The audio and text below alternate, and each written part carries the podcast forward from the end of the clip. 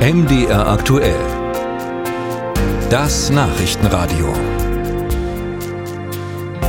Der Wolf war seit dem 19. Jahrhundert bei uns ausgerottet und spielte in unserem Alltag lange Zeit höchstens als Protagonist in Märchen Rotkäppchen eine Rolle. Ganz anders heute. Mehrere Wolfsrudel leben wieder in unseren Wäldern und in Deutschland erhitzt kein Tier die Gemüter so stark wie der Wolf.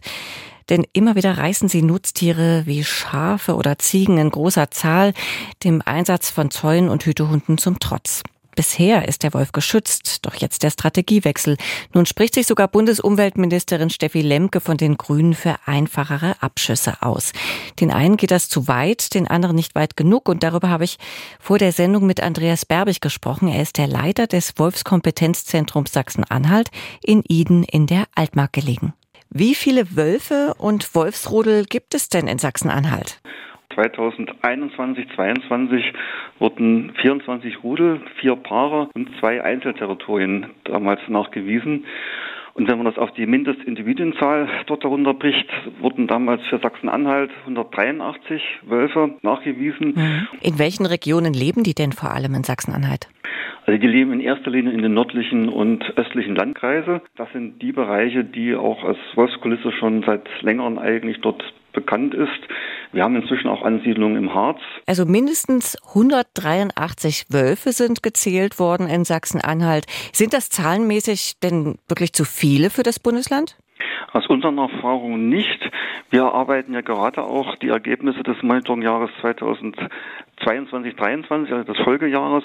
Und obwohl die Ergebnisse noch nicht vollständig ausgewertet sind, zeichnen schon eine moderate Vergrößerung des Bestandes ab.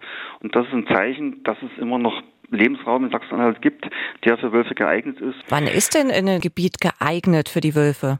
In erster Linie, wenn es noch nicht von anderen Wölfen das Territorium beansprucht wird. Wölfe leben ja in Familienrudeln und grenzen sich von den anderen Rudeln auch entsprechend ab und verteidigen ihre Regionen. Das heißt, dass also Jungtiere dort, äh, wenn sie geschlechtsreif werden, aus dem Familienrudel abwandern und sich ein eigenes Gebiet suchen. Mhm. Und das muss sich dann auch entsprechend durch Nahrungsangebote dort auszeichnen. Das sind die zwei Kriterien, die für Wölfe als Eignung wichtig sind. Platz und Nahrung. Und ungeeignet ist eventuell auch ein Gebiet, das stark von Menschen beansprucht ist, stark besiedelt ist und wo es vielleicht viele Herdenhaltung von Tieren gibt? Na, aus Sicht der Wölfe nicht. Wir haben ja sowieso in Deutschland keine unberührten großen Naturlandschaften. Da stoßen Wölfe immer auf Menschen und auf deren Aktivitäten und damit können die Wölfe eigentlich umgehen. Die Wölfe können damit umgehen, allerdings ärgert das den Menschen, wenn Nutztiere wie Schafe, Ziegen, Kälber in großer Zahl dann gerissen werden.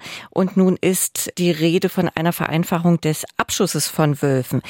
Ihrer Meinung nach, ist das denn der richtige Weg? Ich möchte rausschicken, dass wir den Ärger und die Probleme der Tierhalter durchaus verstehen. Das ist unsere tägliche Arbeit. Damit müssen wir auch umgehen und das ist ganz klar, dass jemand, der sich jetzt mehr Arbeit dort auflasten muss, um sich im Herdenschutz zu befassen, dass das nicht, nicht einfach ist und dass das auch zu Problemen führt.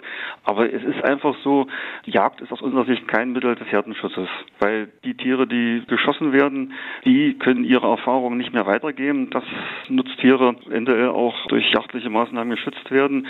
Tiere versuchen ja immer wieder eigentlich sich Nahrung zu erschließen.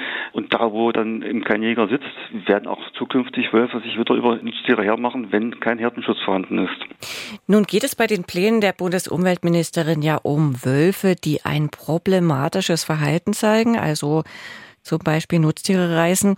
Wie kann man denn einen Problemwolf denn erkennen? Also wir gehen da eigentlich von zwei Verhaltenskreisen aus. Einmal problematisches Verhalten gegenüber Menschen, was also auch mit Gefährdung von Menschen einhergeht. Und da muss man einfach sagen, in Sachsen-Anhalt hatten wir so einen Fall noch nicht. Wir sind auch in der Lage, wenn sowas auftritt, entsprechend Maßnahmen zu ergreifen. Das könnte zuerst mal in der Vergrämung liegen, dass man versucht, den Tieren diese nötige Distanz zum Menschen eben vermissen lassen. Erstmal zeigt, sich Menschen zu nähern, es tut weh und ist gefährlich. Und wenn das nicht ausreicht, kann man diese Tiere auch entnehmen. Das ist jederzeit auch jetzt mhm. schon möglich. Trotzdem sagen Sie, der Abschuss wird nicht helfen, um das Problem des Wolfes, was das Reißen von Nutztieren angeht, zu lösen. Was wäre denn die Lösung? Aus unserer Sicht ein wirksamer Herdenschutz.